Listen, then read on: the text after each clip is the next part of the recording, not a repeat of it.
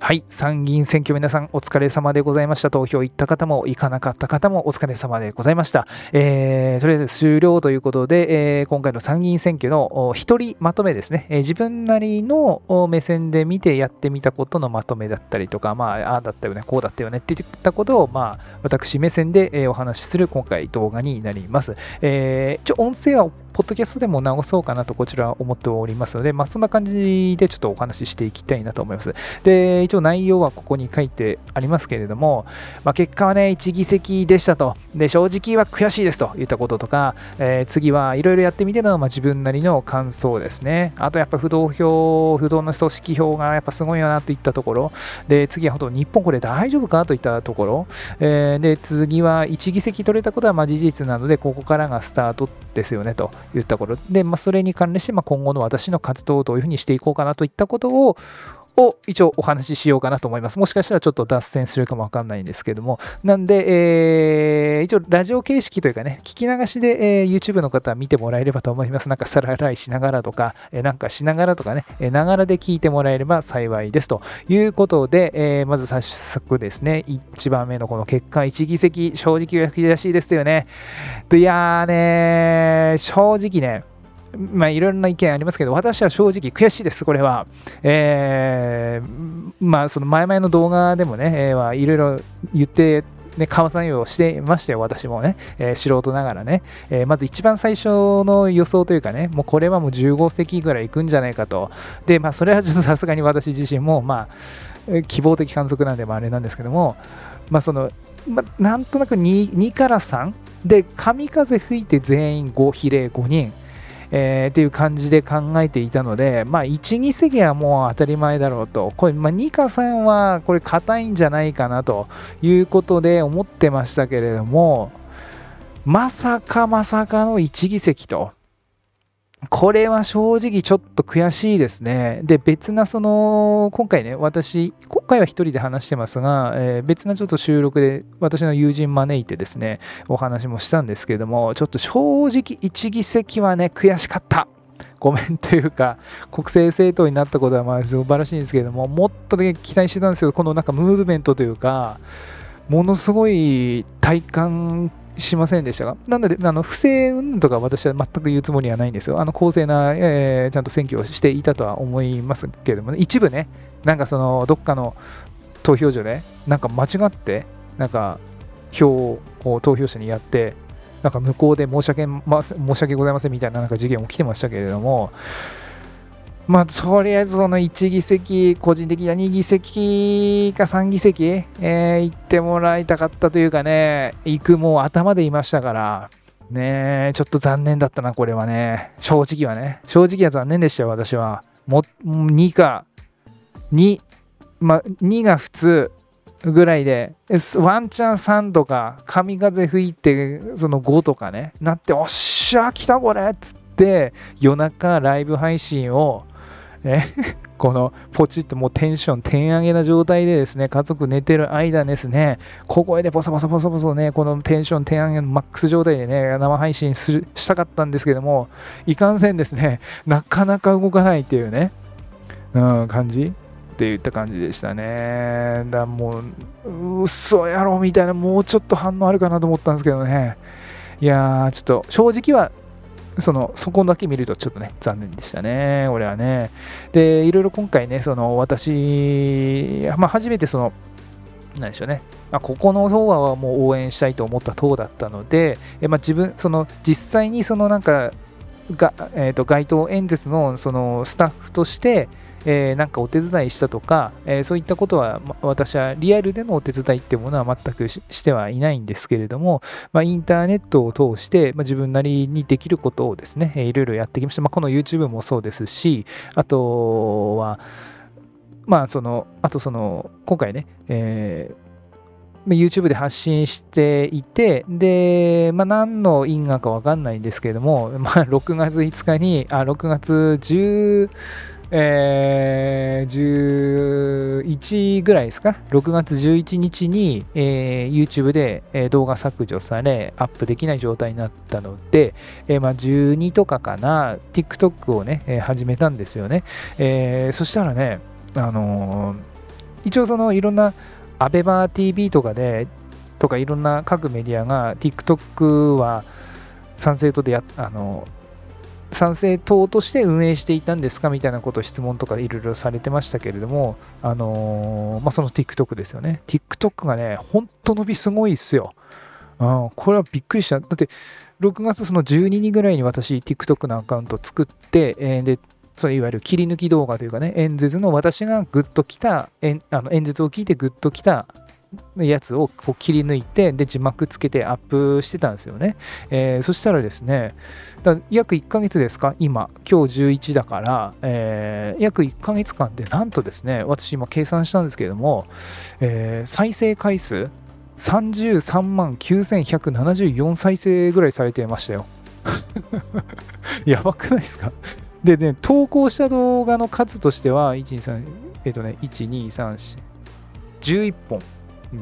11本投稿してもちろんそのえっ、ー、とねあ、うん、11本だよな。11本投稿してうん。もちろん4000とか2000再生ぐらいしかされてない動画もあるんですけどもあのね5万再生4万再生とかとんでもないんですよ。で、最後のね、えー、最終日のラストファイナルのところで、神谷さんが、日本なめんな、日本なめんな、日本なめんな、日本なめんなってっていうあの伝説のフレーズあるじゃないですか。あれもう俺、私テンションぶち上げになって、もう速攻ですね。そのもう、動画を DIY のチャンネルからもダウンロードして、もうすぐ切り抜いたんですよね。すぐ切り抜いて TikTok にもうその日しかできないですから、その次の日にアップできないじゃないですか、高速、あ公職選挙法で。なので、もうその日中に切り抜いて、パンパンって、えまずその字幕なしでアップして、あともう字幕をつけたやつもアップして、2つアップしたんですよ、そのラストのもう数4時間の間ですか。それだけその1本目のやつなんか、もうたかが4時間ぐらいに2万再生とか3万再生ぐらいされてたのかな。現段階では、えー、8万2000、ん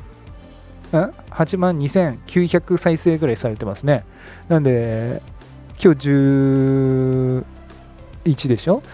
だから、だ8、9でしょ？だから 9, 9まあ1日そこらで そんぐらいされてるってとんでもないですよね、マジ。うん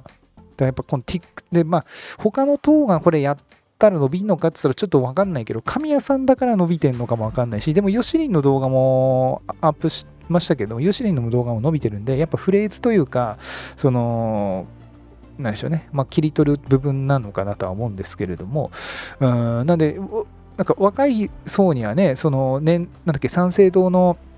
支持する層が結構若いとこ人がそれなりにいたっていうことの一つの要因としてはやっぱ TikTok は結構あるのかなとも思いましたね。で、同じ動画をね、インスタグラムでもリールで上げて、リール動画で上げてたんですよ。で、リール動画っていうのは、あの不特定多数にリーチする、その表示してくれるものなんですね。あのインスタってリールと、あとなんだっけ？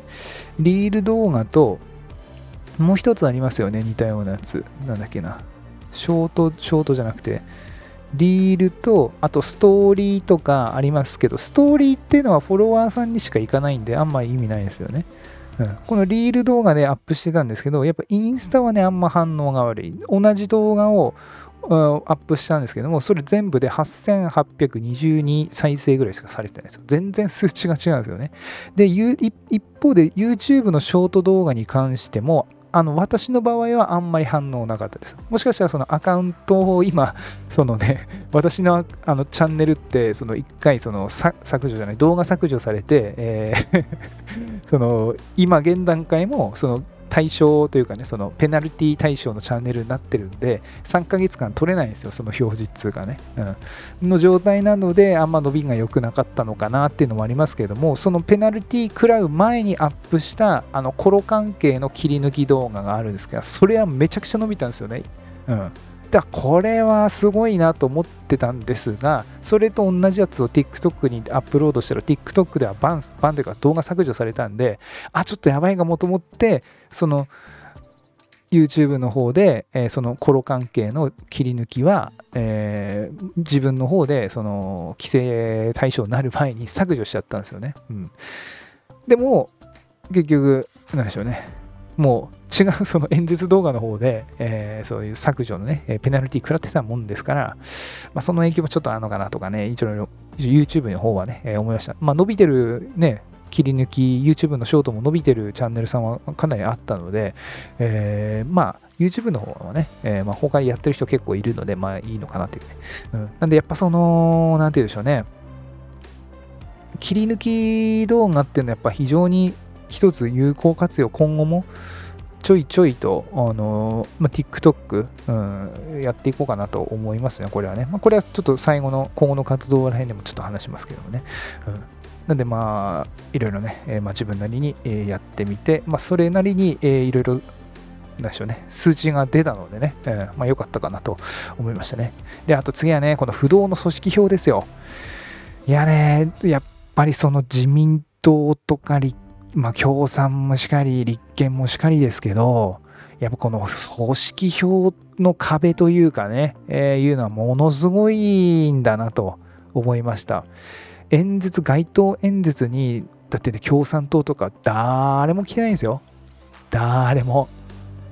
あまあ、都市部、ああいうね、地域によってもまあ、まばらなんでしょうけれども、参政党みたいに全然来てないじゃないですか、ぶっちゃけな話、どの政党だって。まあ、自民党のね、キッシーとかね、えー、ちょっとお亡くなりになりましたが、安倍さんとかが来た時は、やっぱすごいバッて集まりますけど、それ以外は大したことないじゃないですか。うん、だけれども、やっぱ圧倒的なんですよね、やっぱね。あでやっぱそそこのなんつうんですねその自民とかに対してのその不満というかね、えー、というのがやっぱり少なからず絶対あると思ったんでその選挙区の方では自民とか立憲とかね、えー、そのそこの候補者、そこの県の候補者に投じる人が多いのはまあしょうがないと。でも比例まで自民党とかそこにね、えー、投票する人はそんないないんじゃないかなと思ったんですよね、私はね。この今の昨今の情勢を踏まえると、これはちょっとやばいだろうっつって、だそこでその保守としての参政党とか、他のまあ政党ね、新新新しくできた党とかに少なからず流れるかなと思ったんですけれども、そこがね、そこまで流れなかった感じ、うん、がする。もっとその自民とかの票がこっちとかにな、まあ、こっちあの参政党側とかに流れていわ流れてもう3議席とか5議席とか比例でねいっちゃうかなと思ったんですよ。うん。それが全然なかった。だから比例今回ちょっとここちっちゃいんですけど、あのー、全然、全然っていう言い方もおかしいね。その、全部で比例では賛成党176万8348票だから176万票ぐらいなんですよね。うん。もうちょいだったんですよね、多分ね。もうちょい増えてたら、えー、2議席いってたんでしょうね。あと3、うんだこ意外に少なかったね、これがね。もっといくと思ったんですよね。うん、ただ選挙区選挙区はその結構私それなりにすごいと思うんですよ。だってほぼだって2%超えてますよね全部。全部2%超えてるんですよ。すごくないですかこれ？これはねすごいと思うよ。だってみんなほぼほぼ知名度ゼロなんだからね。要は俺みたいなもんですよ。俺みたいな人がポンって出てそれなりに成果を出してる。そしてあの熊本の高井さん高井千里さんに関して言えば11.4%ですからね。とんでもないですよこれ。その他にも、まあ、我が我が宮城県のローレンスさんだって5.8%ですから。これもね相当すごいですよ。白白鳥さんとかも。うん。これはねだからそう坂坂上さんももっと、まあ、坂上さんもっといくかなと思ったけど意外に、まあ、あれだったんですよね。演説がすごい上手だからねもっといくかなと思ったんですけど。あと東京ね。東京のえー、です。東京が2.2%で13万票出てるんですあと神奈川もね。神奈川も12万票でここもだかなかなかの大健闘だと思うんですよね。うん。これ結構ね、すごいと思うんだよ。あと愛知とかもね。愛知なんて最悪強いじゃないですか。あと三重も結構そう高かった。6.8%で。そう。なのでね結構やっぱりでもねやっぱねその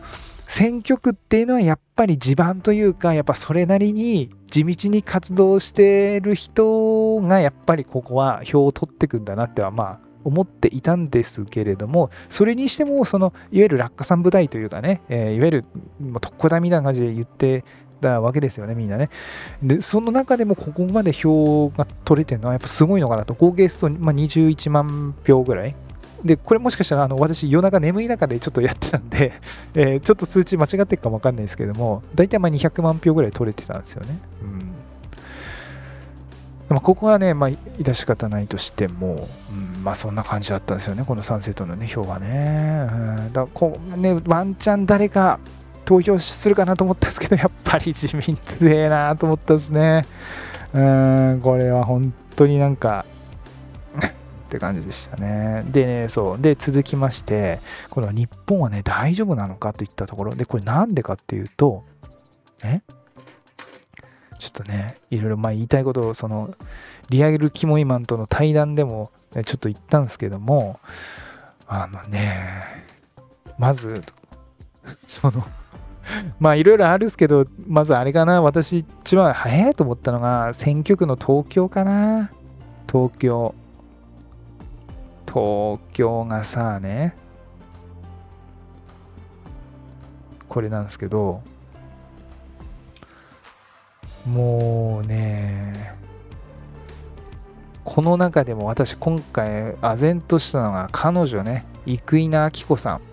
元おにゃんこクラブメンバーでございますね。この方この方ですね。テレビの政治のあ、まあ、選挙のあ討論番組とかその選挙の番組とかメディアに一切出てないんですよ彼女。で出てないっていうのはメディアが映さ参政党みたいにメディアが映してくれない報道してくれないじゃなくて彼女が彼女から出ませんっていうことなんですね。でなぜかというと彼女あの政治とかそっち系に関して一切何もわからないので発言ができないと。なので出ないっていう選択を取ったんですね。そんな方が投票してるんですよ。国会議員になってるんですよ。61万9000票取ってんですよ。で国会議員になってんですよ。俺はね大丈夫かこれっていう。まあ、その他にもありますよ、これ。蓮舫が当選したりね。あとね、な、な入りたすき大好き山添さんとか、バレーボール選手の方もまあそうですけれども、ま、もうね、まだ、まだね、山本太郎さんの方がね、まだ、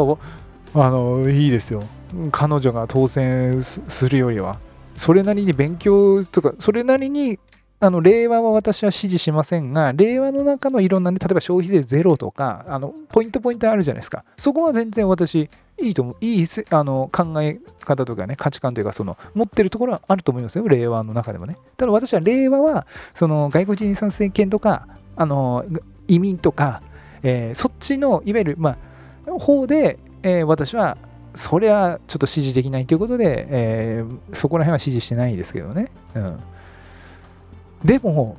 生稲さんよりかは、山本さんの方が、まだね、まだマシン、その仕事してくれる。だってこの人だって、俺、俺みたいなもんですよ。私みたいなのがこう、はいっつって、元、えジャニーズジュニアでございますみたいな。で、選挙のこととか、まあ、政治のこと全く分からんので、討論番組とか一切お断りいたしますっつって、で当選してんすよ。どうすんのこれ？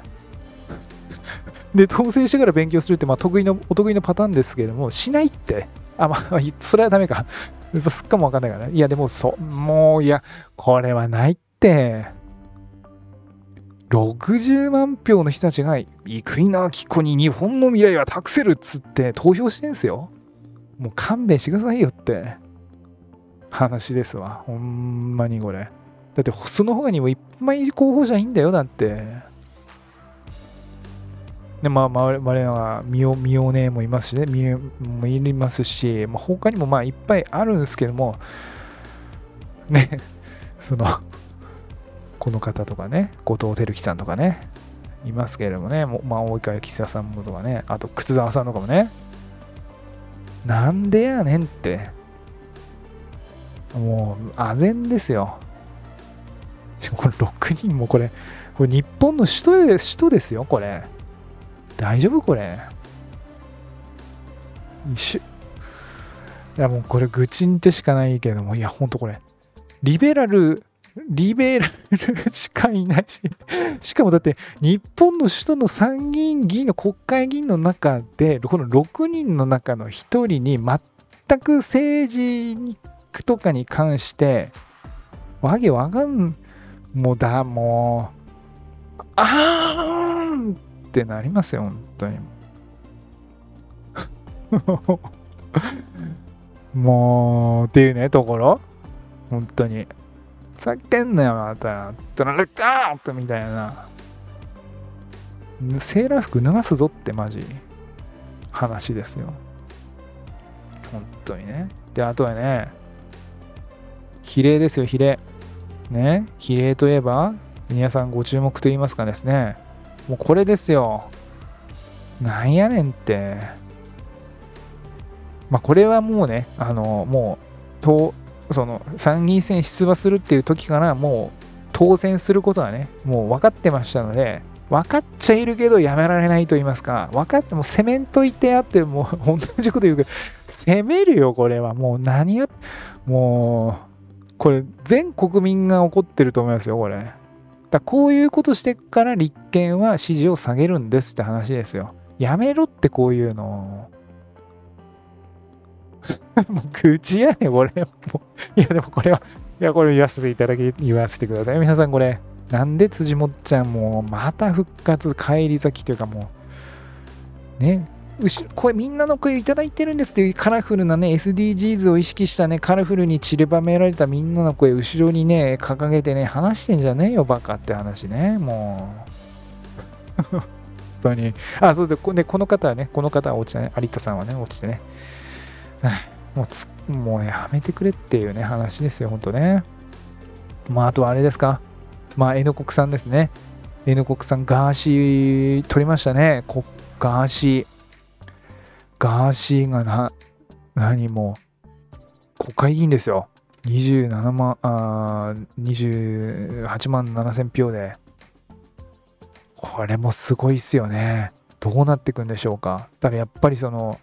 何でしょうね。あ、で、この山本太郎戦略はダメだったですね。うん。あと、クロちゃんも受かなかったですね。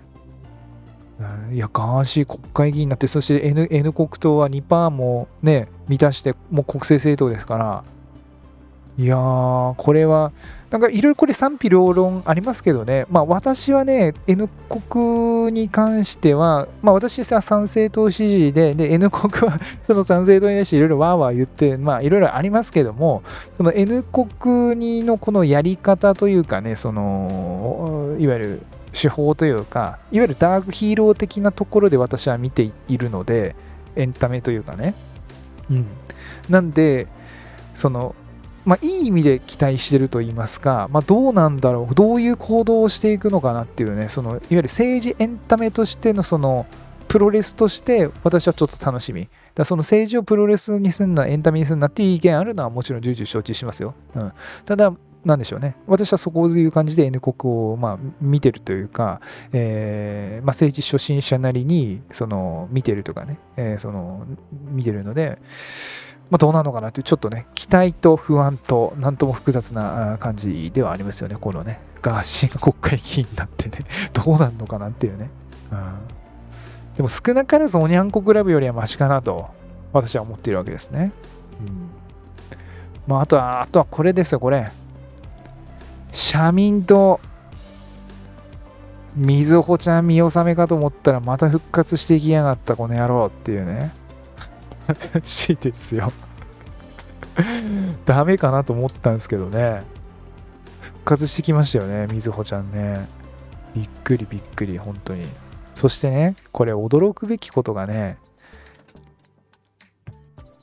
神谷さんとかよりね、票取ってんのね、みずほちゃん。ほら、神谷さんでさえ15万9000とかなんだよね。うん。いやー、まあ、社民党よりは上に行きましたけどね、参政党ね。こういうところにね、まだ税金が使われて、でもこう、社民党も国政政党ですからね、まだ。日本は超えましたから。ふざけんなよと思いますよ、本当に。なんやねんっていう。次、参政党の次は2.4%ですかね、もう、やめてくれよっていう感じ本当にこれ。で、あと、ごぼうの塔ね。ごぼうの塔が、その、何、愛と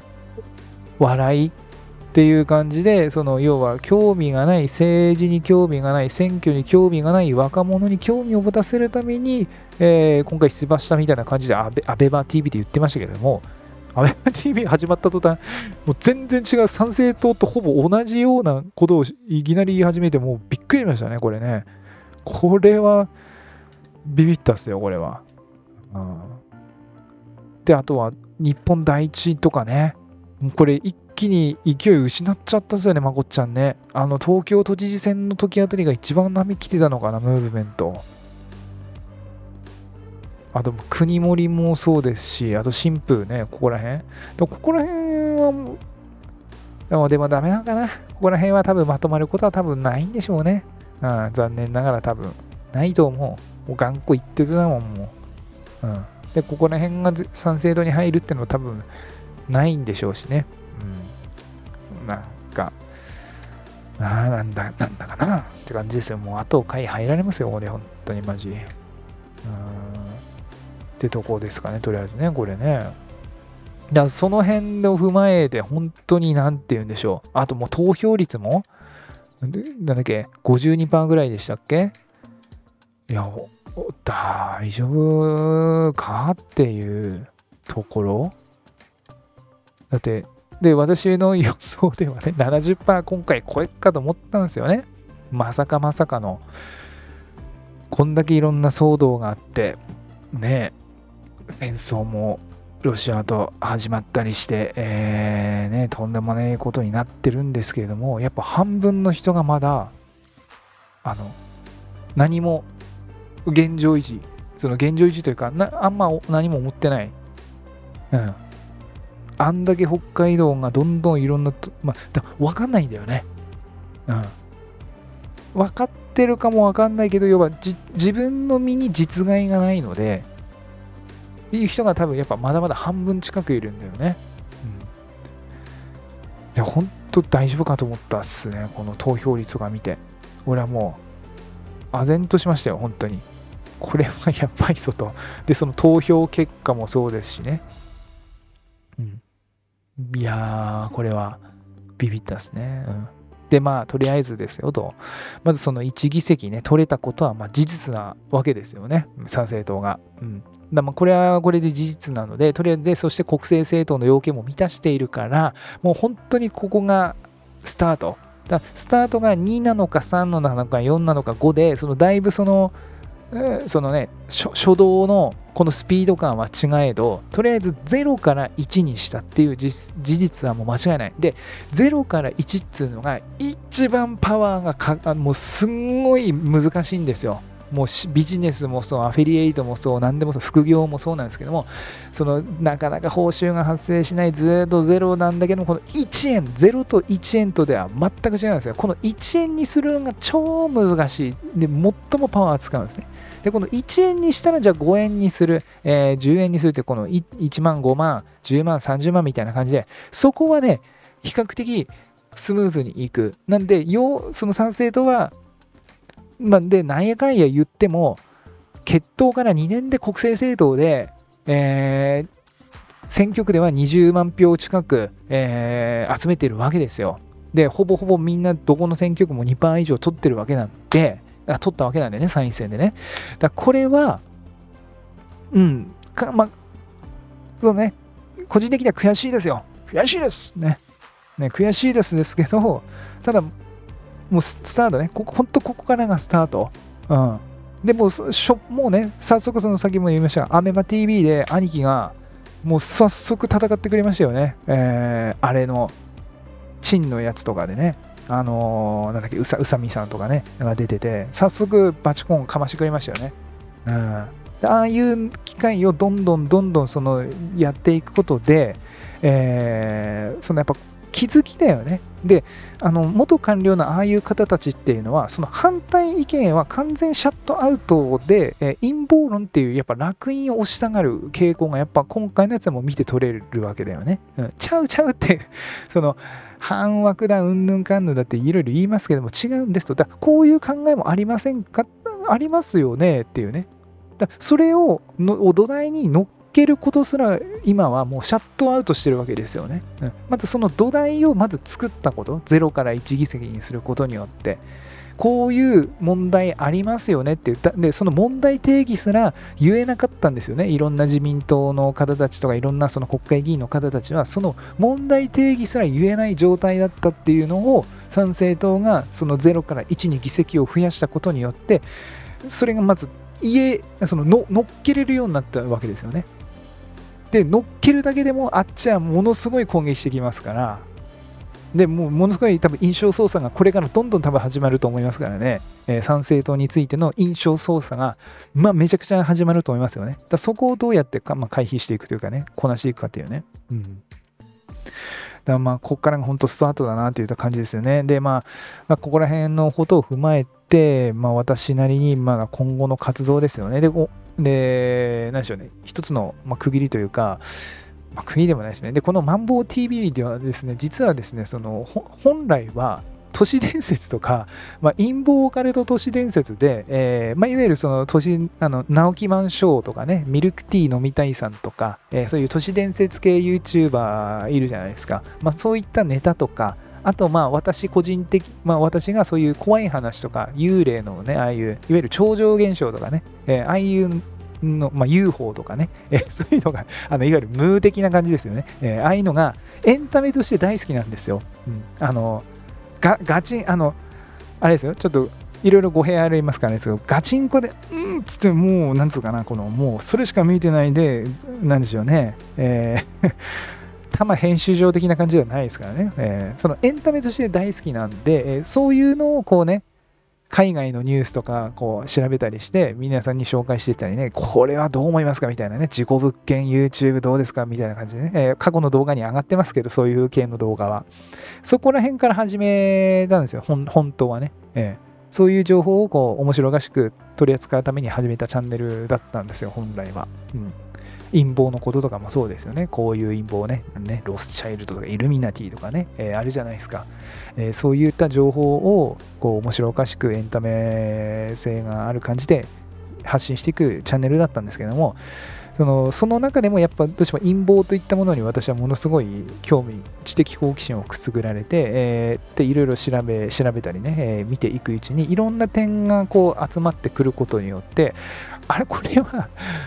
ちょっと陰謀というか陰謀で済まされない感じ。そして陰謀というかもうどっちかっつったらこれは多分もう政治的な問題というかあにつながってくる、うん、でこれは何これ？やばやばくねっていうかうーんやばくねっていうとまたそのなんでしょうね。それしか見えてない感じになるんでそのあれなんですけどもそのこのままではダメだというかこれ知っといまず知ること大事じゃないと思ったんですよね。うん、あの知らない人が多すぎてというかその、まあ、私は知的好奇心があるので調べたりするんだけどもなんかそれをあの何でしょうね全くやっぱ分かんない人たちがいっぱいいるんだなっていうのがすごい思ってましてですね。うんで、これ、その陰謀、陰謀って言ったけど、これと陰謀と政治って本当紙一重で、うん、だそれをなんか陰謀で終わらせちゃうっていいものなのかどうなのかって言ったのがすごい疑問というかね、うん、だからそのそうそこら辺があったりしたものでいろいろその陰謀とかの情報とかも発信していたり。でその中で、えー、やっぱ今回その参議院選で参政党出るっつってこのムーブメントが起こったっていったことでもうちょっと一回そのチャンネルのね方向性もその今度選挙期間中とか参政党でも焦点を合わせて発信していたんですけれども、まあ、一通りというか今回参議院選が終わったわけなのでもう多分多くの人がこの参政党のその選挙ロスに至ってると思うんですよね。私も多分その中の一人なんですけどもね、えー、なんだけどもなんかやってて思ったのがその参政党を知ってもらうっていうよりかは私はですよそのそのもっと前の段階ですよね。だこういう問題が日本に今あるんだぜって言ったところ、うん、それをやっぱポイントポイントとかでやっぱ発信していこうかなっていうねこういう取って出し形式でね。で特段その宮城県に関してはあの風力発電とかね、えー、まあ、水道民営化のやつとかねいろいろそういったところとかがあるので問題というかね、うん、で、なんか風力発電の問題とか民営化の問題ってもう、それだけ取ればもう政治中かね、行政の問題とかね、誰も多分興味ないと思うんですけども、なかなか多分えぐいんだよね。うん、だそういった地元の問題とかもちょっとピックアップしてみたりね、だからその、まあ、うんえ偉そうなこと言うかもしれない。そのなんか気づ気づきを与えるっていうのもおかしいですね。なんかだから問題定義だよね多分ね。こういう問題があるというかこういうのがあるんですけどどう思いますみたいな、うん、それをこう伝えることででそれをうまくその日々の時事情報とかトレンドに合わせて織り交ぜていく、うん、結局自分が思ってる問題定義をいくらしたところでリーチしないんですよね YouTube 上はね。どうしてもやっぱトレンドに絡めて言わないとうん伝わっていかないんで、うん。だそこをうまくなんかこうやっていく感じ？がメインになるかなというね、うん、感じ。でまあよいしょよいしょに怖い話とかね。あそのマンボウ TV なんで私のチャンネルなので、まあ、私が興味あることをね、えやっていく。だ今回はちょっと、ここ数週間は参政党にフォーカスしていって、言ってきましたけどもちろんこれからも参政党のこととか取り扱いますけれどもあの自民党の中のその保守の、ね、人たち例えば小野田さんとか、えそういういわゆる本当まともな人たちまあ私が思うですよ。私が思うこの人はまともだよねっていうのはその党とか関係なくピックアップしていきたいなとはありますね。まあ N 国の、まあ、立花さんも賛否両論ありますが私はその選挙戦略のそのいわゆる作詞というかすげえなっていうところも私はもう一目一目というか尊敬というかね、まあ、ファンファンの一人でもあるので、まあ、そういったこととかね、えー、まあいろいろそのまああんま党まあ、どうしてもね、リベラルはあんま好きじゃないんで、あれですけれども、その自民党のその保守の人とかね、えー、そういった人たちはその紹介していったりね、切り抜き作ったりね、えー、TikTok とかでね、えー、していったり、まあ、あとはやっぱり、まあ、そういうオカルト系なこととかもちょいちょい織り交ぜながらね、えー、まあ、いろいろやっていこうかなと思うわけでありますね。えー、まあそんなとこかな、とりあえずは。なんで、あと今週、ちょっとまたライブをね、えー、今度はそのポッド、私、ポッドキャストっていうのもやってまして、えー、YouTube しか見てない方はあれなんですけど、ポッドキャストっていうのは、あの、まあ本当、ラジオですね。えー、こんな感じで、もうぐだぐだとね、1時間とか、話してる友達と、居酒屋のおっさんトークがあるんですよね。えー、それが実はちょっとメインだ、メインというか、あのだったりもするんですよね、実は。うん。もう本当こっちの YouTube はある意味、まあ、サブというか、本当自分の 伝えやりたい放題チャンネルでもあるんで、うん、まああれなんですけども、うん、だそれのライブを今週土曜日やるんで、そこでも多分選挙の話は、チンマンさんっていうね、私のもう一人の友達がいるんですけど、チンマンヒコさんと選挙のお話はすると思いますけれども、うんまあ、とりあえずこんな感じかな。私はね、いや、ほんと残念だったけども、マジ、まあ、いろいろね、えー、これからいろいろ面白くなって、兄貴が、かな？多分兄貴ですよね。えー、神谷さんが国会でいろいろ質疑応答すると思うんですけども、やっぱ一人っつうのは多分心細いと思うんだよねな。いくら神谷さんだとしても、うーん、相当心細いと思うよ。うん、マジで。隣に松田さん、武田先生がいただけでもね、全然メンタルは違うわけですよね。だって、絶対違うと思うよ。隣にいるだけで。仲間が。うん、ああと一つ、立花さんがね、あの昨日俺私4時ぐらいまで起きてたんですけどもう今日眠たくて眠たくてたまなかったんですけど もう朝ね寝坊したんですよね本当ね。で奥さんにね何いい加減にしてよみたいなね怒られるっていうですね。いつまで寝るんだみたいなね、ともありましたけども、その夜中ね、立花さんがちらっとね、なんかね、その、会見の時に言ってたんだよね。参政党の話が少しなったんだよ、クロちゃんが。で、負けないぞみたいなね、統一戦戦ってやるぞみたいなことが出てた時にね、ちらっとね、須藤元気さんがなんか合流するんかなみたいな、なんかポロって言ってたんだよね。でもしかしたら、まあ、ここまで YouTube で聞いてる人はいないと思いますけど、多分、ポッドキャストね、えー、聞いてる人は、えー、あれなんですけども、須藤元気さんがもしかしたらワンチャン参政党に入ってくる。今回もう国政政党になりましたから、多分それのなんか、バーターというかね、えー、あれとして、須藤元気さんあたりが参政党になんか入ってくんじゃないかなって私はちょっと予想して予想じゃないね。立花さんがそれっぽいことを言ってたんでもしかしたらあるかもわかんないですよ、うん、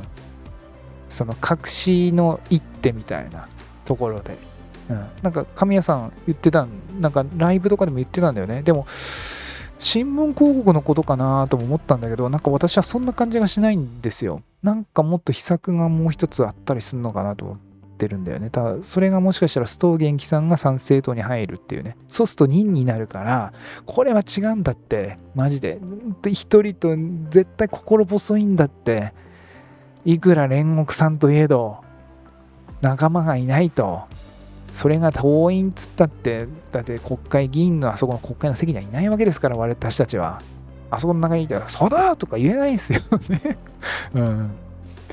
だまあ、そうだね。まあね、もうこれやっぱりしょうがないからね。うん。まあ、とりあえずね、まあ、今後も賛成とは追っていきます。うん、追っていきつつ、いろんな私が好きなね、えー、オカルト情報、えー、都市伝説情報、えー、幽霊とかね、怪談話とかも、いろいろまあ、やってくれまあ、そういうの苦手な人がね、もしいたら、えー、まあ、全然解除していただいて構わないんですけども、うん、そこが実は本当源流なんでね、このマンモー TV のね、うん、賛成とで別途チャンネル作ろうかなとも思ったけども、まあ、今更いくかなっていうね、えー、まあ、それなりに